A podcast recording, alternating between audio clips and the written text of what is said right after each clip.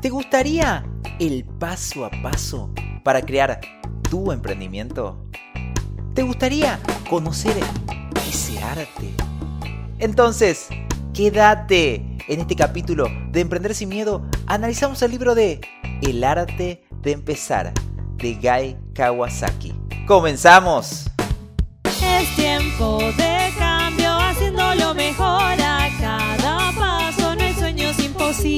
imposibles ni lejanos, solo debes luchar y no rendirte. Mira en ti lo bueno, siempre con alegría. Asume el reto, nunca estarás solo. Emprendiendo, levántate y sigue, nos preparamos. Bienvenidos a Emprender sin Miedo, un podcast para llenarte de nuevos aprendizajes, divertirte y motivarte a emprender. Entre risas, iniciaremos un camino de desarrollo personal y cambio de mentalidad, conociendo sobre herramientas, hábitos, productividad, liderazgo y mucho más. Todo, todo esto de la manera más sencilla junto a Jesús Córdoba. ¿Preparados? ¿Listos? ¡Vamos! Buena gente, bella, feliz, feliz, feliz, feliz, feliz, feliz domingo. Bueno, buena gente, ¿cómo están? Bienvenidos, bienvenidas a este domingo número 39. 39 domingos seguiditos, pa, pa, pa, pa, pa, pa. Mientras este podcast está siendo grabado en vivo para Emprender sin miedo, que ya lo puedes escuchar en todas, en todas, absolutamente en todas las plataformas, Spotify, Google Podcast, eh, todas, todas, todas, todas. Vos podés ahí, entra a Google y pone Emprender sin miedo y te va a aparecer así. Y podés escuchar este podcast ya grabado. ¿Qué vamos a hacer hoy? Gracias por un domingo más. Hoy traemos un libro, un libro elegido, elegido por ustedes y para ustedes, un libro de emprendimiento. Creo que es uno de los libros, mi libro favorito, uno de los libros que lo puedes escuchar. Vos pones libro para emprendedores y te sale este libro como uno de los primeros. El arte de empezar de Guy Kawasaki. ¿Quién es este loco? ¿Quién es este loco de Guy Kawasaki? Este señor Guy Kawasaki es, ya tuvimos la oportunidad de, de analizar otro libro de él que era El arte de cautivar. Este señor, te cuento, porque mi promesa es que tengas esto muy, pero muy resumido para vos y todo explicado en criollo. Este libro, por excelencia, por excelencia, es el libro que todo emprendedor tiene que tener cuando quiere comenzar, cuando quiere proyectar. Y te muestra exactamente 11 artes, 11 artes que están divididos en cinco fases. Pero déjame, déjame que te cuente quién es, quién es este señor Gai Kawasaki. Este señor eh, nació aproximadamente en el año 1954. Al día de hoy, Gai Kawasaki tiene 67 años, es un crack. Eh, este señor es el llamado evangelizador de, de Macintosh, de Apple. El señor eh, hoy en día, no sé si es, parte, de la, eh, parte de la directiva de Canva. Canva, eso que vos que sos emprendedor que la usás, bueno, este señor es parte de la dirección y uno de los creadores de Canva. También de Garage, que también es una de las mejores empresas de capital riesgo. Pero ya te voy a contar, este señor también, no sé si conoces Wikipedia, bueno, también está metido ahí en Wikipedia. No sé si conoces eh, Motorola. Bueno, el señor también está metido en Motorola. Es uno de los número uno eh, del mundo en estos temas de emprender. Y te trae una promesa este señor. Este señor dice que este es el libro referente para aquellas personas que quieren comenzar un emprendimiento y quieren el paso a paso. Literal. Es el paso a paso. Así que quédate que vas a tener el paso a paso. Simplemente, él, hay una frase que describe todo el libro y dice, quiero ayudarte a crear algo grande sin que te atasques en detalles innecesarios. ¿Qué quiere decir esto? Vos que sos emprendedor, estás del otro lado y cuando ya comenzaste, estás escuchando tal vez este podcast, estás en el auto, estás en la cocina, estás del otro lado, estás escuchando en este momento y decís, son tantas cosas, ya me metí, se me metió la idea, ahora cómo, por dónde comienzo hoy?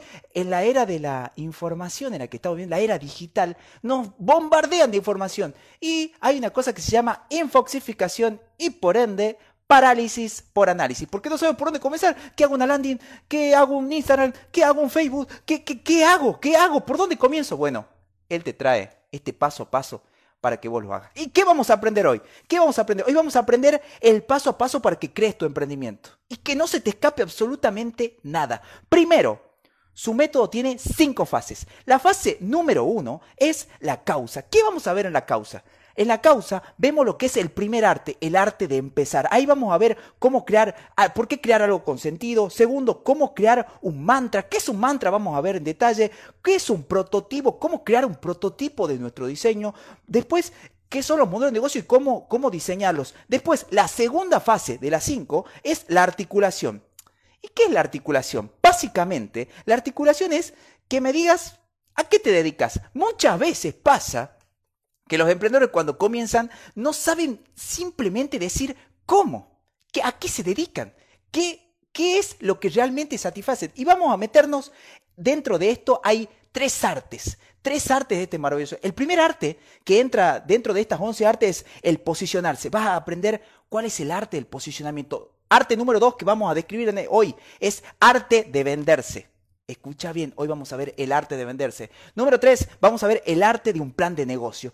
Bien, esas son las tres que se meten en la segunda fase de lo que se llama articulación. Y de vamos a pasar a la número tres. La número tres es la, el arte de la puesta en marcha y de la activación. Porque vos cuando tenés todo, ahí decimos, bueno, ¿por dónde comienzo? Ahí comienza el arte, vamos a descubrir, desmenuzar hoy el arte de salir adelante, el arte de activación. Después, el arte de reclutamiento. Bien, ¿y qué es esto de reclutamiento? Simplemente el arte de la contratación. Te da un paso a paso para que no contrates a cualquiera en cualquier momento. Pero, y después vamos a ver el arte de conseguir capital. ¿Te falta dinero? ¿No sabes por dónde? Este es uno de los mejores mejores, señor. Él creó una empresa, ya vamos a entrar en detalle ahí, vamos a ver ese arte, pero él creó una empresa que se llama de capital riesgo, que se llama Garage, donde miles de emprendedores se le acercaban con su idea, así que es un experto. No te pierdas estos consejos que vamos a desmenuzar en el arte número 7, que es el arte de conseguir capital. Después vamos a pasar a la cuarta fase de las 5. La cuarta fase es la proliferación, el crecimiento, el crecimiento de tu empresa. ¿Y qué vamos a ver acá?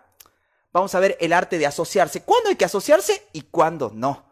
¿Cuándo hay que asociarse y cuándo no? Número, número 9. Algo que busca mucho la gente. El arte del branding. ¿Y qué es el branding? Lo vas a ver a detalle acá. ¿Qué es el branding? Hoy vamos a aprender eso. El arte número 10 es el arte de hacer llover.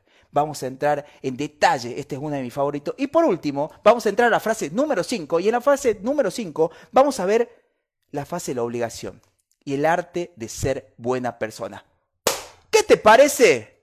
Pongo el reloj acá y comenzamos, ¿bien? Hoy te traigo un libro tremendo, este arte, este libro que es de Guy Kawasaki, que es el arte de, empezar, comienza con algo fundamental. Te, te, quiero confesar que este es uno de mis libros, junto al libro negro del emprendedor, son los libros que me ayudaron en todo este camino. En todo este camino me ayudaron y le ayudaron a cientos, a cientos de emprendedores. Eh, mis mentores, la gente que dice, ¿qué libro me creo? El arte de empezar. El arte de empezar. Y después tiene su, te, después te, lo, te invito, tiene su némesis, que es el arte, el libro negro del emprendedor. Pero bueno, déjame que tome agua y comenzamos con la fase número uno de las cinco. Bien, es la más importante de todas la fase número uno, hablamos de, comienza con cinco etapas. La etapa, cuando vos querés, el arte, la, fase número uno es la causa. ¿Y qué es esta causa? Vamos a analizar lo que es el arte de empezar. El arte número uno de, la, de los once artes de, este maravilloso libro. El arte número, el, el arte de empezar comienza con cinco facetas. Y la primera, la número uno es, cuando quieras crear algo, escucha bien esto, crea algo con sentido. ¿Qué es algo con sentido? Cuando hablamos de esto, hablamos de propósito. Hacete esta pregunta, lo que estás por crear, tu producto o, lo, o servicio, respondete esta pregunta fundamental. ¿Qué, ¿Qué soluciona? O sea, ¿para qué existe? Por ejemplo, el señor este, cuando creó eh, junto a Steve Jobs Macintosh, que fue lo que hoy es Apple, hace 30 años atrás, te estoy hablando, hace 30 años atrás, él creó Apple, ¿para qué? Para ir para ir en contra de lo que era, para romper con el monopolio de Microsoft, del señor Bill Gates. Y bueno, ellos decían, esto va a existir porque tenemos que romper con este monopolio que es Macintosh, eh, que es Microsoft. Entonces, eh, trata de entender y te da un paso a paso de cómo crear con sentido, por qué existe, por qué y para qué va a existir tu empresa, tu producto, tu servicio. Bien, después, número dos, número dos de estas cinco es el mantra. ¿Y qué es el mantra? Si hablamos de sánscrito, es una palabra que viene del sánscrito eh, y, y quiere decir pensamiento. Vos tenés que tener y decir en una palabra por qué existe tu empresa. Bien, ¿para qué existe? ¿Para qué existe? Por ejemplo, todas las empresas, todas las empresas tienen ese mantra, ese que yo le llamo grito de guerra. Por ejemplo, Starbucks dice eh, mejorando tus momentos. Bien, es algo que, que engloba todo el pensamiento de la empresa. Por ejemplo, IBM dice pensar.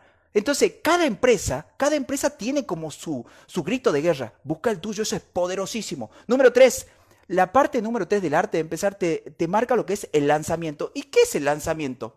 Cuando vos creas un producto, cuando vos creas un servicio, cuando vos creas eso y que se te vino esa idea y la tenés que tirar ahí afuera, tenés que lograr que haya, crear un prototipo. ¿Y qué es un prototipo? Un producto mínimo viable. Y este producto mínimo viable lo que tiene que crear es polarización. ¿Y qué es esto de la polarización? La polarización es que tenés que lograr que, que tu producto, de tu servicio se hable. Tu producto o servicio va a haber gente que le va a gustar y hay otra gente que no le va a gustar.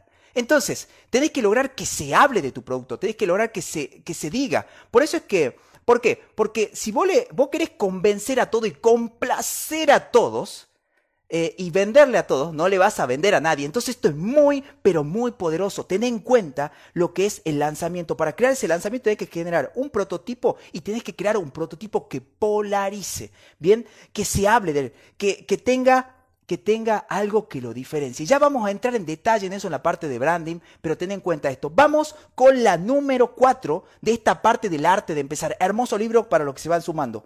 El modelo de negocio. ¿Y qué es esto el modelo de negocio? El modelo de negocio, hay diferentes tipos de modelo de negocio y en este caso el señor dice que tu modelo de negocio tiene que tener el perfil de tu cliente claro. ¿Qué es eso del perfil del cliente? La persona que vos le vas a vender o el grupo de gente que vos le vas a vender, tenés que tenerlo bien claro. ¿Y cómo lo haces? Dependiendo de tener simplemente en menos de 10 palabras, en menos de 10 palabras tenés que definir qué, cuál es tu modelo de negocio, a qué se refiere. Y por último, y por último, tenés que tener claro lo que son los hitos, las bases y las tareas. ¿Qué quiere decir esto de hitos, bases y tareas? Una vez que vos ya generaste, una vez que vos ya encontraste, mi empresa va a existir o mi producto o servicio va a existir para solucionar este problema. Número dos, eh, mi mantra, mi grito de guerra, así como lo tiene Starbucks, que es mejorando tus momentos. Una vez que vos tenés claro eso, pasas al lanzamiento, ese prototipo. Bueno, voy a generar, voy a crear esto. Por ejemplo, eh, cafés para personas que quieran, que sean, por ejemplo, nómadas, como tiene ellos, y que sea un lugar eh, hermoso, muy cómodo para estas personas. Una vez que vos tenés eso, que se diferencia, porque vos cuando pensás en Starbucks, pensás eh, en un en un cliente determinado, ¿bien? Póngame ahí su, póngame ahí su servicio y vamos a hacer, vamos a dar ejemplo con eso. Y después tenés un modelo de negocio. Va a ser gente que va a llegar a ese lugar, va a llevar su café. Número, número 5, los hitos. Una vez que vos tenés eso, tenés validada la idea, se vendió, tenés que hacer como si fuese una receta de cocina. Comenzás a crear tus determinados procedimientos para eso. Entonces, ese es el primer arte de la primera fase. Bien, la primera fase. Y te lleva, y es algo que es muy, pero muy importante, que toda la esencia que marca el señor este, que marca el señor este, Guy Kawasaki, es que dice que emprender, crear una dirección, emprender, no sé, y esto es algo que nosotros los emprendedores, y a mí me pasó mucho, es que comenzar a emprender no tiene que ver con aprender a hacer. Escucha bien, no tiene que ver con aprender a hacer, sino hacer. Entonces, mientras vos vas haciendo, vas aprendiendo y vas a tener esa etapa marcada. Vamos a pasar a la segunda fase. Ya tenés tu producto, validaste tu idea, ahora vamos a pasar a la articulación, a la fase 2. Dentro de esta articulación tenemos tres fases, tres fases que son extraordinarias. Para todos los que ya tienen producto, me escriben ahí, ya tienen producto o servicio, esto es extraordinario. el primer arte es el posicionamiento. ¿Y qué quiere decir el posicionamiento? El posicionamiento tiene que ver con eh, cómo te ubica la gente en su cabeza. Si vos podés completar esta frase, por ejemplo, por ejemplo, ahí está Mati Randazo, el otro. Mati Randazo es la persona que yo llamo cuando, eso es posicionamiento, cuando necesito saber o llevar el costo de mi servicio, por ejemplo. Entonces, eso es el posicionamiento. ¿Y cómo se logra? Te voy a dar tres, tres tips para que lo logres según este libro, según Guy Kawasaki. Primero, tenés que ser tenés que posicionarte centrado en tu cliente. Una vez que vos detectás quién es tu cliente, te posicionas toda tu marca alrededor de ese cliente. Bien, pensando en ese cliente. Número dos, distinguirse de la competencia. ¿Cómo hacemos esto de distinguirse de la competencia? Eh, hay muchas fases que están marcadas para distinguirse de la competencia, pero principalmente, ¿qué es lo que a vos te caracteriza? ¿Cuáles son tus valores? ¿Cuáles son, ¿Cuáles son tus pasiones? ¿Cuáles son tus talentos? ¿Qué es eso que vos le vas a dar a esa persona que no le pueden dar las grandes marcas? Yo siempre traigo el ejemplo de David contra Goliat. El, el tema de hoy, nosotros como emprendedores tenemos, aunque no crean, las mismas herramientas que las multinacionales. Pero nosotros tenemos algo que es poderoso que tenía David contra Goliat que es nosotros podemos llegar a tener ese contacto uno a uno con las personas que las grandes marcas no las pueden tener. ¿Por qué? Ya vamos a entrar a la parte de branding, que es la parte número 9, y ahí vas a entender todo, todavía más esto que te digo. Y después, número 3, es explicar de forma simple y sencilla qué es lo que haces. Porque aquí voy yo con esto y me paro un momento porque es muy difícil y es muy triste algunas veces cuando voy a reuniones, voy a congresos, voy con gente y le pregunto, decime, ¿a, qué te dedicas? Contame un poquito. Eh, y la gente comienza a tutubiar y dice, no, es que yo hago, eh, eh, tengo una agencia y hago una vez hago funnel y trabajo con algunas personas que hacen tal cosa. Tenés que saber definir en una palabra clara a quién ayudas. ¿A quién ayudas? ¿Quién es tu cliente? ¿Y cómo lo ayudas? Es muy, pero muy importante que tengas definido ese speech y en tres palabras, en tres palabras. Por ejemplo, yo ayudo a emprendedores a a crear su, su, negocio o servicio a la par del trabajo, a crear un emprendimiento a la par del trabajo. Bien, así, por ejemplo, pone ahí qué es lo que vos haces en tres palabras, marcalas, acá la vamos a marcar. Número, número, número tres, arte número tres, el arte de la presentación. Esto es fundamental, fundamental. Y déjame que tome agua. Y te cuento, el arte número 3 es el arte de la presentación. Es fundamental que puedas explicar esto que te digo, explicar en un minuto, en menos de un minuto, lo que haces. Y cómo lo identificas una vez que vos tenés tu cliente, sabés cuál es el dolor y cómo lo solucionás, inmediatamente podés decir eso. Bien, número 2, responde estas cinco preguntas. responde estas cinco preguntas que son poderosísimas. Esto, cuando lo aprendí, me cambió la vida. Si vos te parás frente al espejo, y, este ejercicio te lo marca eh, Gai Kawasaki en su libro, en este libro del arte de empezar, te dice, ponete frente al espejo y, responde esta pregunta, la pregunta de los cinco por qué. Por ejemplo, eh, que te digan, que te digan, eh, vos Jesús, ¿a qué te dedicas? y yo ayudo a emprendedores a que están queriendo comenzar a la de trabajo. ¿Y por qué? Imagínate que hay una persona. Y porque, y porque realmente creo que esas personas necesitan y quieren emprender y necesitan ayuda para poder hacerlo la par de trabajo. ¿Y por qué? Imagínate que te... Y porque yo también pasé por ese momento y me gustaría ayudarlo. ¿Y por qué? Tenés que... Y, y porque realmente hacer eso sin información es muy, pero muy duro. ¿Y por qué?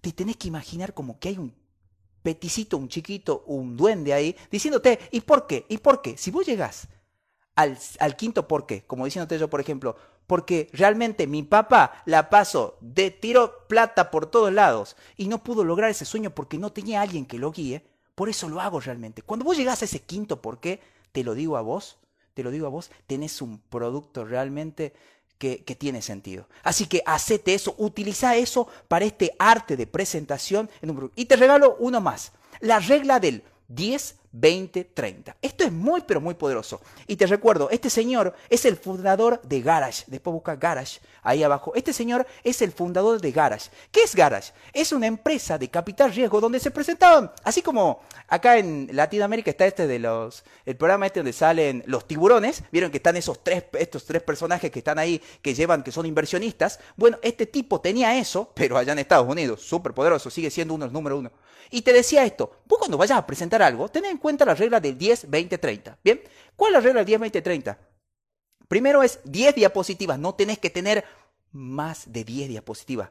20 quiere decir 20 minutos para presentar. Y el 30 es, tenés que tener textos, textos cortos en número 30. ¿Por qué? Porque tiene que ser claro, tiene que ser conciso, practicalo. Entonces, acordate esto, a la hora de hacer una presentación de ventas, cuando ya tengas ese producto, que ya vamos a pasar esa parte donde tenemos que buscar capital, ya vamos a entrar en ese arte y vas a recordar esto, 10, 20, 30. Bien, ahora vamos a pasar al arte de poner por escrito tu plan de negocio. ¿Y qué quiere decir esto de poner por escrito tu plan de negocio? Tiene que ver con, tenés que detallar el trabajo de tu equipo, la formación eh, y la interacción que vas a tener y considerar los asuntos claves. Esto lo vamos a ver en detalle, si ustedes lo quieren, por supuesto, en un libro que se llama Creando Modelos de Negocio, que es un libro tremendísimo, donde se explica un poco lo que es el Business Model Canvas. Sí, Business Model Canvas, perdonen el inglés, pero quiere decir más, o menos lo que es el lienzo de modelos de negocios. Bien, el, lienzo de modelos, donde vos en una hoja puedes poner cuáles son tus socios, cuál es tu flujo de caja, porque esto de tener una idea, de lanzarla, de que sea espectacular, pero realmente tenemos que ver antes de tirar todo eso, de tirar todo eso para, para atrás, tienes que darte cuenta si tu negocio realmente va a ser rentable, si realmente va a tener ese dinero y realmente va a hacer que caminar. Porque te recuerdo lo que digo siempre, un negocio no es otra cosa que encontrar el problema de una persona solucionarlo y cobrar un precio justo por eso. Entonces, ya tenés el problema en la primera etapa, ya tenés la solución. Ahora tenés que cobrar un precio justo y hacer que todo eso camine, porque vos estás por crear algo grande. Bien, entonces vamos a pasar a lo que es la activación. Ya pasamos la fase 1, ya pasamos la fase 2, ya viene el resumen, ya pasamos ahora a la fase 3. La fase 3 es la fase de activación. En esta fase tenemos otras tres artes. El arte número 5 de estas 11 artes es el arte de la iniciación. ¿Qué quiere decir esto?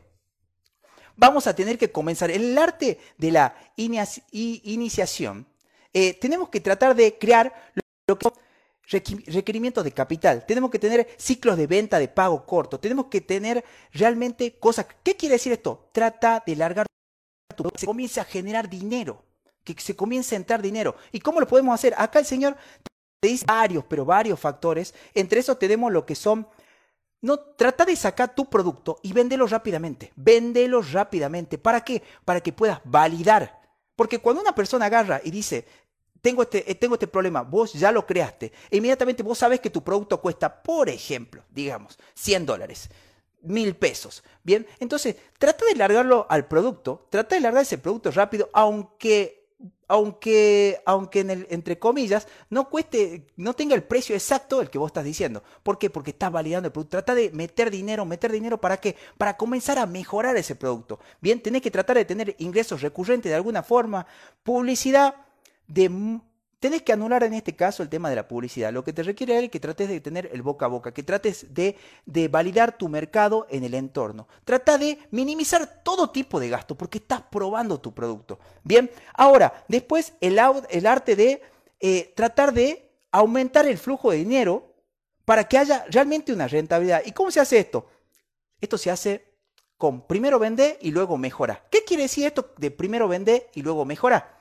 Tiene que ver con que vos primero vendés, tenés un producto y los productos como que van iterando y van mejorando cada vez más. Bueno, vamos a pasar a la parte de...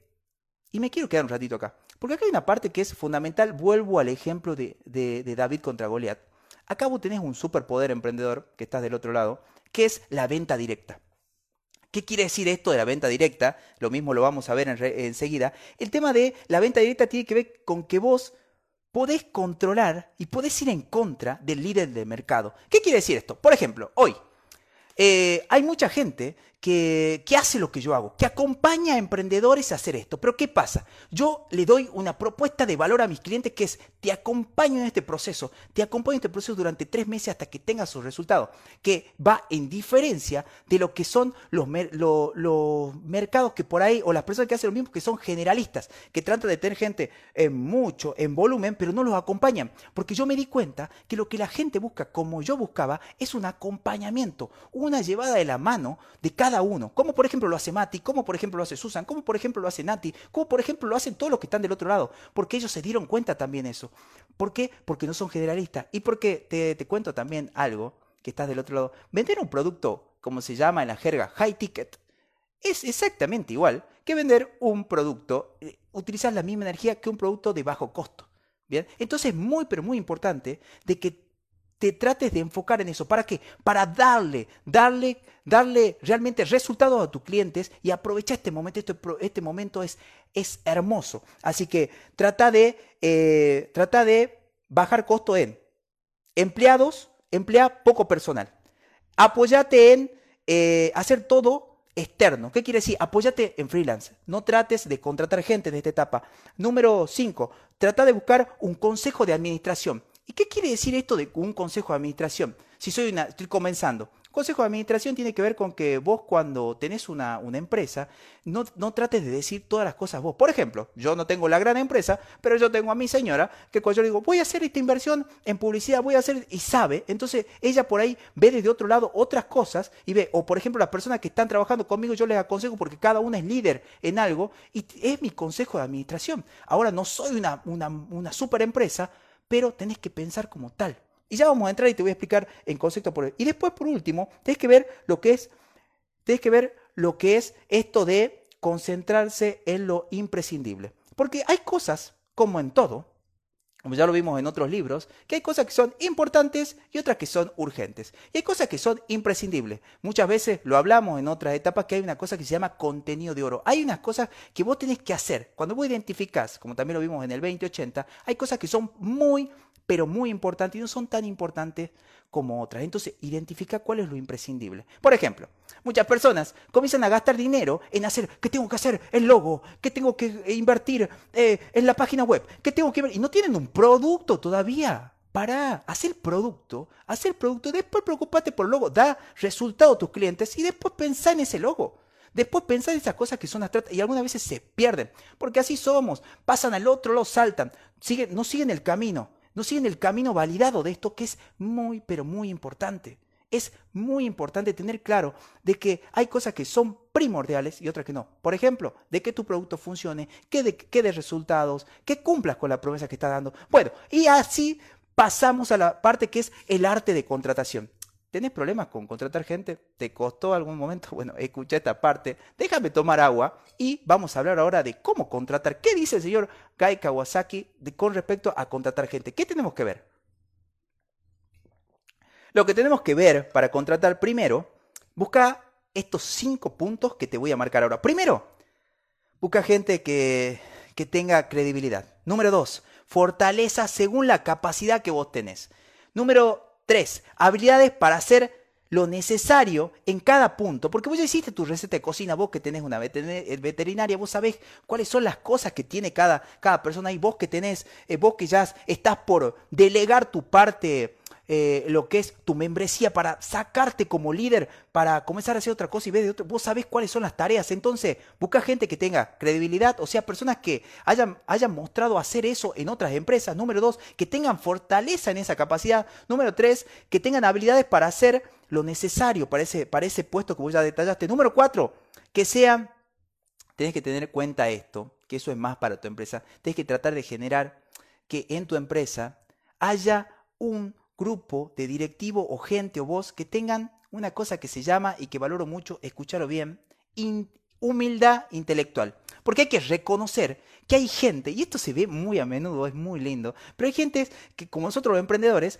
eh, comenzamos a hacer y sabemos todo un poco, pero comenzamos a cuestionar las cosas que hace otro. Por ejemplo, eh, yo tengo una persona que ahora me está ayudando con el tema de los anuncios, no me puedo poner a decirle, no, pero hace esto, hace aquello, tómatelo del ego, vos sabés hacer las cosas mucho mejor que yo, hacela para que yo salga esto, confía en esas personas y delega eso. Tenés que, como directivo de tu empresa, tenés que tener esa humildad intelectual y saber que otras personas saben muchísimo más que vos, algunas veces. Y después, ante, ante los candidatos, y esto tiene, tenés que tener claro, tenés que tener claro esto, hay candidatos, no, no te metas, de esto te lo recomienda este señor, si no me equivoco, el señor Gai Kawasaki eh, no es el número, o sea, es el número uno en esto de, la administración y de estudios, eh, si no me equivoco, es abogado. Es increíble, es increíble lo que este señor aprendió. Y esto te lo dice él, ¿no? Ante un candidato de grandes cualidades, bien, deja de lado sus puntos débiles. Y ten en cuenta esto, que no es lo mismo trabajar en una empresa grande que en una naciente. ¿A qué quiere decir esto? Eh, me, tocó, me, tocó trabajar en una multinacional, me tocó trabajar en empresas que tienen todo armado, tienen todos los ciclos armados. Y vos, por ejemplo, vos llegás, sos ingeniero, eh, abogado, contador, llegás a esa empresa y tienen sus procesos, tienen su sistema de gestión, tiene todo. Vos te vas, te sentás y cumplís una función. No es lo mismo trabajar en una empresa que están haciendo. Y si no, pregúntenle al señor Jet Bezos, que cuando comenzó Jet Bezos, el número uno, el millonario número uno, el señor, el dueño de Amazon, el dueño de Amazon, él tenía bien claro todos esos puntos, pero él también fue un solo emprendedor, que decía todo, era un hombre de orquesta y tenía claro estos puntos. Entonces contrataba según cualidades. Ten en cuenta, no te fijes en los títulos que tiene esa persona, sino las cualidades que tiene, ¿bien? Para el arte de contratar. Y vamos a pasar a la última de, de estas artes dentro de la fase número 3, de las 5, que es el arte de buscar capital. ¿Te hace falta dinero? Escucha esto. ¿Te hace falta dinero? que tenés tu emprendimiento y ¿de dónde saco platica? Bueno, escucha, viene el consejo del número uno de, Capital Riesgo, creador de Garage, el señor Gai Kawasaki. Él dice que tengas en cuenta dos cosas. Primero, que tiene que haber inversores, hay inversores especializados que te pueden ayudar esos llamados, eh, llamados inversionistas ángeles, bien, que son gente que eh, hace inversiones en, en, en, lo que son eh, emprendedores o emprendimientos que pueden llegar a ser esas famosas pues no, pensemos en lo que son estas empresas unicornios, como se dice en la jerga, eh, sino que pueden ser esos inversionistas o te dice también que busques capital, que busques inversiones en amigos o familiares. Pero antes de hacer eso, antes de hacer eso, tenés que tener claro estas cosas que te voy a repetir. Primero, tenés que tener tu negocio a punto. Bien, vos ya, ya tenés tu negocio negocio ya está funcionando, primero tenés que tener claro el negocio que esté a punto. ¿Qué quiere decir que esté a punto? Que esté funcionando. Número dos, tenés que tener una presentación según lo que ya vimos. Bien, según lo que ya vimos. Número tres, tenés que, tenés que corregir tu modelo. Vos tuviste tu business model Canvas, acomodaste cada uno de esos puntos, tenés que tenerlo tenés que tener ese modelo que esté actualizado. Número, número cuatro, ser transparente. Importantísimo ser transparente. Importantísimo. Sé transparente quiere decir decir realmente cuáles son tus necesidades, cuánto es lo que querés, cuánto, cuánto le vas a dar a esa persona de ganancia. Número cuatro, tenés que tener bien claro, bien claro las métricas. Esto es una locura, pero mucha gente se presenta a querer decir, dame plata para esto. Bueno, ¿cuáles son tus números? ¿Cuáles son? ¿Qué, qué es lo que voy a, voy a poder? Mucha gente no lo tiene claro. Si tenés que invertir eh, en una persona como hay profesionales del otro lado que pueden dejar ahí, que en este momento están en vivo, si tienes que invertir en esos profesionales para que digan realmente cómo camina tu negocio para buscar inversión, tienes que tener muy, pero muy claro cuáles son los números de tu negocio y la proyección. Bien, lo que se llama eh, flujo, flujo de caja, tienes que tener la proyección anual, la proyección a 10 años, la proyección a 5 años de ese negocio para buscar esa inversión. Bien, y por último, tenés que tener, tenés que tener bien claro lo que tienes que tener bien claro para mostrar a esta persona, eh, tú, alguien del mercado que esté haciendo eso. Porque por lo general nosotros los emprendedores venimos como, como locos con una idea y esta persona tiene que, tiene que tener alguien que valide ese mercado. ¿Qué quiere decir que valide ese mercado? Una persona de referente. Por ejemplo, si yo digo, eh, necesito dinero para poder crear eh, una escuela de emprendimiento, puedo apuntar a cientos, a cientos de crack que la están rompiendo en Europa, en Brasil, como ser el señor Erico Rocha, como ser en, este, México el señor eh, Carlos Muñoz. O sea, hay gente por todos lados. Entonces, mira, esto está validado, está funcionando allá, sí funciona. Entonces, tenerlo claro. Bueno, y si hablamos de Estados Unidos, decimos Gary Vee, eh, decimos tantos cracks que andan por ahí tirando conocimiento por todos lados. Bien, así que tenés que tener claro un referente para decirle a tu inversionista, mira, esto sí funciona, mira, estas personas lo están haciendo, está válido el mercado. Porque ¿qué pasa? Los inversionistas, por lo general, no, no ponen dinero en algo que su dinero es una inversión. Entonces, tenés claro eso. Bien, vamos a pasar a la fase número 4, ¿bien? La fase número 4 es crecimiento. Bien, te digo, te hago un repaso. Ya, ya hablamos de lo que es la fase de causa. ¿Por qué tiene que nacer el arte de empezar? La número 2 fue la articulación, donde vimos el posicionamiento, la venta, el plan de negocio. El número 3 es la puesta en marcha, la activación. Ahora vamos a pasar a la número 4. Número 4, que es el crecimiento. Bien, ¿qué tiene que ver esto del crecimiento? Dentro de esta, dentro de esta, vamos a ver lo que es el arte de la asociación. Qué importante que es esto de la asociación. Muchas veces nosotros los emprendedores nos asociamos rápido. ¿Por qué nos asociamos rápido? Por miedo. Porque queremos, no, es que no voy a poder, es que tengo que buscar a alguien. Acá el señor Gai Kawasaki, y me encanta porque, como te digo, te recomiendo mucho el libro. Eh, si en algún momento voy a tirar la votación, el libro negro, el emprendedor, ojalá que salga votado ese libro. Eh, ahí te marca por qué no. Es muy lindo ese libro porque este es el némesis de este libro. Te marca lo otro. Esto tiene que ver con el arte de asociación. Muchas veces, cuando vos te quieras asociar, tenés que buscar tres factores. Bien, busca estas tres cosas. Primero, que realmente si te vas a asociar con alguien, que esto acelere el flujo de efectivo. Bien, que realmente sea algo que ayude a tu negocio y que no le dé. Muchas veces no lo pensamos así. Número dos, que aumente los beneficios de tu empresa. Por ejemplo, si vos eh, decís, como me ofertaron por ahí el otro día, eh, una empresa que vendía, por ejemplo, seguro de vida, se asoció a una farmacia que le daba los beneficios y que aparte le daba lo que era eh, un médico 24 horas. Bien, entonces le daba beneficios. Se asoció, por ejemplo, un amigo que vende seguros, de Sancor Seguros, va el chivo por ahí. Él, por ejemplo, se asoció con varias farmacias y además de esa farmacia que le daban descuento del 50% en todo el país, le marcaba eso. Después, eso tenés que tratar de buscar que haya beneficios con, con lo que sea. Vos decís, Jesús, yo no soy Sancor Seguro, no soy eso. Bueno, lo puedes hacer para diferentes cosas. Por ejemplo, si vendes, qué sé yo, comida, comida frisada o, lo que sea que vendes, puedes encontrar siempre algún socio que te ayude. Por ejemplo, una persona que te haga las entregas gratis, un Rapimoto o alguien de ese, de ese sentido. Por último, reducir costos. Las tres, los tres factores por los que te puedes asociar con alguien es, primero, acelerar el flujo de efectivo. Segundo, aumentar los beneficios. O tercero, reducir los costos. Bien. Y después, ¿cómo hacemos esto? Bien. Primero, tenés que tener, tenés que abrir nuevos mercados. Segundo, acelerar el desarrollo del producto. Y bueno, por último, definir las vías para que esa relación, que pasa muy seguido, muy seguido cuando comienza los negocios, ¿cómo será la cosa si nos peleamos? Bien, entonces tenés que tener bien separadita todas las aguas. Bien, así que ten en cuenta eso. Bien, y asociate. Y otra cosa que marca mucho este señor Gai Kawasaki, que es importantísimo, es que no dejes que un abogado o que nadie se meta en eso. Vos tenés que definir cuáles son los puntos bien claros con tus socios, porque obviamente hay socios que, que realmente pueden, eh, si lo tenés bien claro, si es gente que va a aportar beneficios, como te decía, que va a reducir costos y que realmente va a ser efectivo esto, entonces realmente puede ser una sociedad que sea fructífera. Así que tenés en cuenta eso. ¿eh? Bien, y por último, establece acuerdos por si se separan, ¿bien? Importantísimo. Y vamos a pasar, vamos a pasar, quedan dos artes, de las, quedan dos artes, este arte es, te va a servir a vos, es importantísimo, escucha, escucha, vamos a hablar ahora del arte de la creación de marca personal, el famoso branding, como dicen eh, eh, los anglosajones.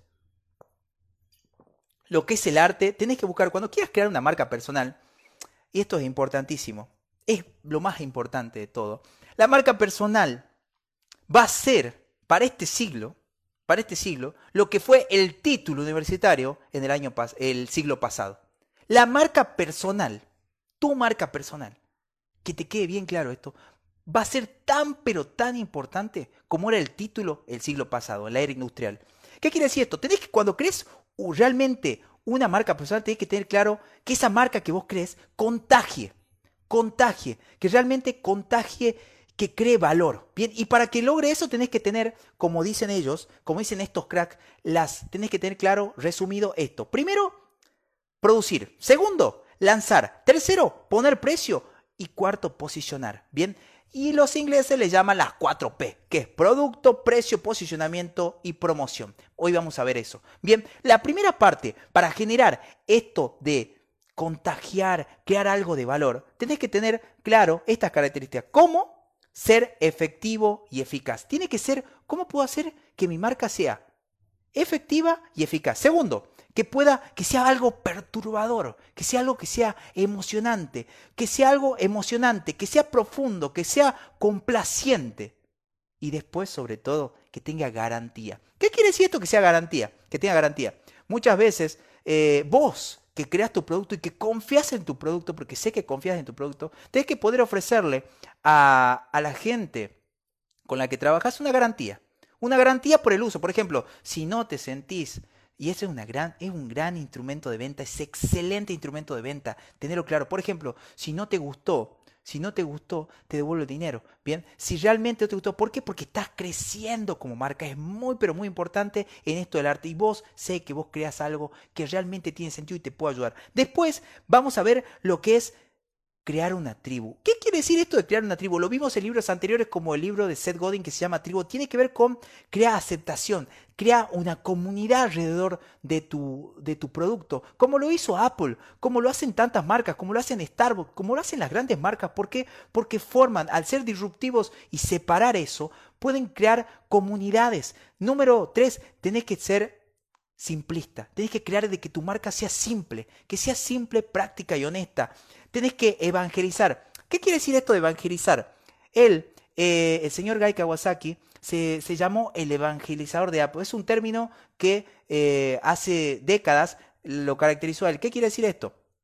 El señor se caracterizaba por buscar gente que sea influencer, que use ese producto. Por ejemplo, ¿no te suena, no te suena Messi usando la marca Adidas? ¿No te suena Cristiano Ronaldo usando Nike? ¿No te suena Messi haciendo técnicas para Pepsi? Bueno, a vos te da ganas de, ser, de, tomarte esa gaseosa Pepsi porque Messi, mi ídolo, lo usa. Me gustaría tener esos botines que tiene, eh, que tiene Messi porque son Adidas y porque mi ídolo lo usa. Me gustaría tener esa, esa gorra del, del torito Nadal porque Nadal la usa. Bien, es evangelizar la marca, es ser parte de esa marca. Trata de tener ese producto para después buscar gente que se posicione. Y no te lo digo como grandes, grandes eh, grandes estrellas del deporte mundial, sino decir, a ver, ¿quién, quién hace lo que yo, hace, que yo hago y que puede, puede tener mi mercado? Por ejemplo, eh, hay personas que hacen videoblog, o por ejemplo, el otro día me llamó una persona que la quiero muchísimo y me dijo, Jesús, eh, te, doy una agendita para que la presentes y me hace la promoción. Y yo digo, wow, me llegó una agendita, buenísimo.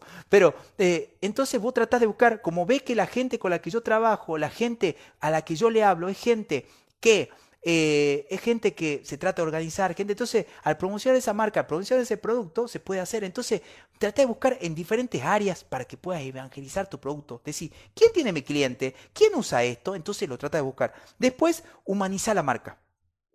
Acá voy a hacer un parate porque es poderosísimo. El tema de humanizar la marca para el branding, branding personal, es fundamental.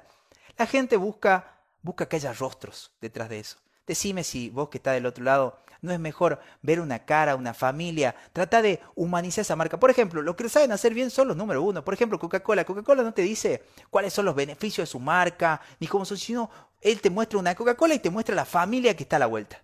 Bien, por ejemplo, eh, cuando una zapatilla, por ejemplo, digamos Salomon, no te muestra la zapatilla así volando, flotando ahí en, en, la, en, cosa blanca, sino te muestra un deportista corriendo la montaña, haciendo trekking, usando esa zapatilla. Entonces trata de humanizar, pone personas ahí. Bien, entonces muy, pero muy, muy, pero muy poderoso. Así vamos a pasar al número 10. Al número 10 de, esto, de estos 11 artes de El arte de empezar para que puedas tener tu emprendimiento con éxito. Vamos analizando paso a paso, paso a paso. Es un libro hermoso. Vamos con El arte de invocar la lluvia. ¿Qué quiere decir esto? Generar volumen. Generar volumen. Vos ya tenés tu producto, ya fue validado, ya te dieron la inversión, ya tenés tu branding, ya sabes a quién le hablas. Bien, ahora tenés que comenzar a generar volumen en tu negocio. ¿Y qué quiere decir esto? Tenés que lanzar tu primer versión ya tu primera versión, tu producto mínimo viable. Número dos, tenés que identificar, tenés que identificar dónde se vende mejor. ¿Y por qué tenés que identificar? No sé si te acordás, pero habíamos hablado en libros anteriores como el 80-20. Una vez que vos vendés tu producto, vos tenés, por ejemplo, 20 productos. Bien, 20 productos. Vos una vez que identificás, tenés que eh, identificar esos productos que son más vendidos. Por ejemplo, si son 10, esos dos que son más vendidos. ¿Por qué? Porque ya estás comenzando a validar y a entender mejor a tu cliente, que es fundamental para toda la producción de tu negocio que estás creciendo. Bien, y, y después entramos en una parte que es superar la resistencia inicial de los consumidores. ¿Qué quiere decir esto de superar la, eh, la resistencia de los consumidores? Te va, seguramente me estás escuchando y seguramente te pasó de que hay clientes que no te, no te dan lo que vos pensabas. ¿Y a qué me refiero con esto? La primera parte que te dice es, cliente, tenés que identificar clientes potenciales. ¿Por qué? Tenés que identificarlo, porque vos vas a ver que hay clientes que son los mejores clientes. El otro día se lo decía yo a mi barbero y le decía, ¿cómo se, cómo se, se identifican? Vos tenés clientes que son los clientes que te dan gusto. Yo le llamo en mi método poner cordón rojo. ¿Qué quiere decir? Vos vas a identificar cuáles son las personas que realmente te dan satisfacción. Vos tenés que elegir al cliente, porque vos una vez que vos elegís cuál es, identificás cuál es tu cliente, podés hacer eso. Y son los mejores clientes. Número dos, actores clave. Tenés que encontrar esos actores claves. ¿Qué quiere decir esto? Esas personas que tienen esas características te pueden ayudar a mejorar tu producto. Número tres, tenés que tener una muestra gratis de tu producto. ¿Qué quiere decir esto de tener una muestra gratis de tu producto? Seguramente lo habrás visto porque mucha gente tiene miedo. Tiene miedo cuando hay, es un producto nuevo, es algo, es algo nuevo, tiene miedo a arriesgar su dinero, a poner precio, porque alguna vez, qué sé yo, necesitas probar. E imagínate que estás en la playa, ¿viste? Cuando estás en la playa y llega el chiquito ese con los manices, yo siempre lo pongo de ejemplo porque es, te da un par de manís y te da que pruebes. O la chica que está en el, que, que te da que, está en el que está en algún en alguna muestra, en algún súper, que tiene los quesitos, que tiene el jamón, que te da esa prueba. ¿Por qué? Porque tenés que probar. Trata de generar una muestra gratis, qué sé yo, eh, una primera parte de tu servicio, tenés que tener una hojita, tener una muestra gratis, o por ejemplo, si vas a tomar una clase de baile, una clase de pilates, una clase de yoga, tienes la primera clase gratis, lo que sea, tenés que tener tu gancho, como se dice, tenés que tener tu lead magnet, como se dice, tenés que tener tu muestra gratis. Bien, y por último, aprende de los rechazos. Una vez, esto es importantísimo, mucha gente se siente mal, se frustra cuando entrega un producto y, la gente dice, no me gusta esto, o es feo. Aprende. ¿Por qué? Ahí en ese momento demuestra humildad y, eso te ayuda de dos formas. Primero, para identificar a los clientes que no querés por cómo, cómo es su respuesta. Y segundo, para mejorar tu producto. Para mejorar tu producto. Aprende de eso. Cuando alguien se queje es muy pero muy importante que tenga esa resiliencia para aceptar críticas, críticas constructivas para tu negocio. Bien, y por último, por último, ya vamos a pasar, vamos a pasar, pasamos, ahí termina la fase 4. La fase número 5 tiene un solo arte, es mi arte favorito, y se llama el arte de ser buena persona. ¿Qué quiere decir esto de ser buena persona. Bien, ser una persona de ética, ser una persona admirable, ser una persona que, que forma altas, altos de elogio. ¿Qué quiere decir? Vos como emprendedor, como emprendedor tienes que poder crear una, para crear una gran organización, tienes que ser ejemplo, ejemplo de estándares morales y éticos. Y recordar lo primero que vimos. El primero que te decía, vos tenés que tener una causa en el arte de empezar cuando decía tienes que tener una causa. ¿Y qué quiere decir que tengas una causa? El producto que vos creas tiene que traer para ser, para que realmente sea memorable, tiene que ser algo que, que pueda ayudar a la humanidad, que lo deje mejor que lo que estaba antes, que cumpla, que satisfaga una necesidad. Bien, y no te olvides de ayudar a los demás, de, hacer lo correcto y de ser un buen modelo. El señor Gai Kawasaki decía, ser un emprendedor no es otra cosa, no es tener un puesto de trabajo, sino una actitud mental para los que quieren alterar el futuro. Y otra cosa más, ser un emprendedor es ayudar a gente a hacer lo correcto y corresponder a la sociedad.